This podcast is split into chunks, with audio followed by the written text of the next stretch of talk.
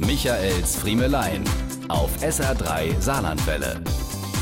Vor mir liegen 500 Meter gerade Strecke. Eine Straße wie fürs zügige Durchkommen geschaffen wäre da nicht das Schild mit der Geschwindigkeitsbegrenzung auf 30 Stundenkilometer und wären da nicht die zur Verkehrsberuhigung eingezeichneten Parkflächen.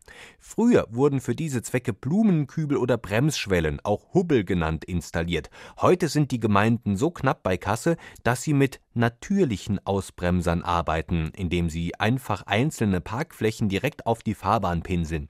Und wie das mit Parkflächen nun mal ist, sie sind selten frei, so dass die Rechnung der Verkehrsberuhiger meistens aufgeht und eine an und für sich ebene, gerade und freie Strecke zum Slalomparcours für Fortgeschrittene wird.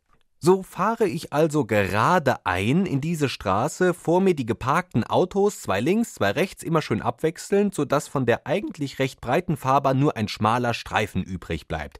Im Prinzip könnte ich jetzt eigentlich auf der Ideallinie, also in der Mitte, flott hindurchkommen, aber am Horizont taucht ein anderes Auto auf, dessen Fahrer emotional das gleiche durchzumachen scheint wie ich.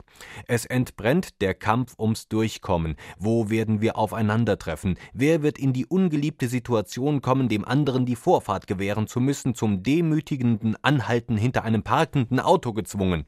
Wir kommen einander immer näher, sind uns inzwischen sogar so nah, dass wir uns in die Augen blicken können. Und eines wird mir klar, der wird nicht für mich bremsen. Noch um die 50 Meter.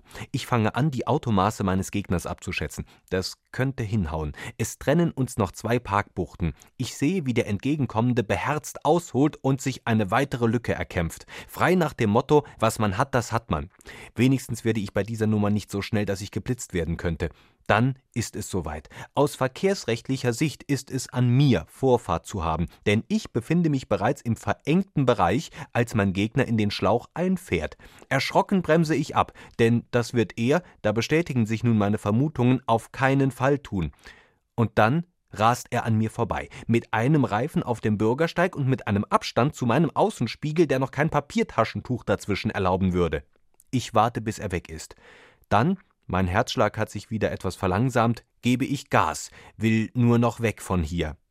Als es plötzlich blitzt, bin ich kurz vorm Verzweifeln. Warum trifft es immer mich, aber diese Typen kommen stets ungeschoren davon. Diese und mehr von Michaels Friemelein gibt's auch als SR3 Podcast.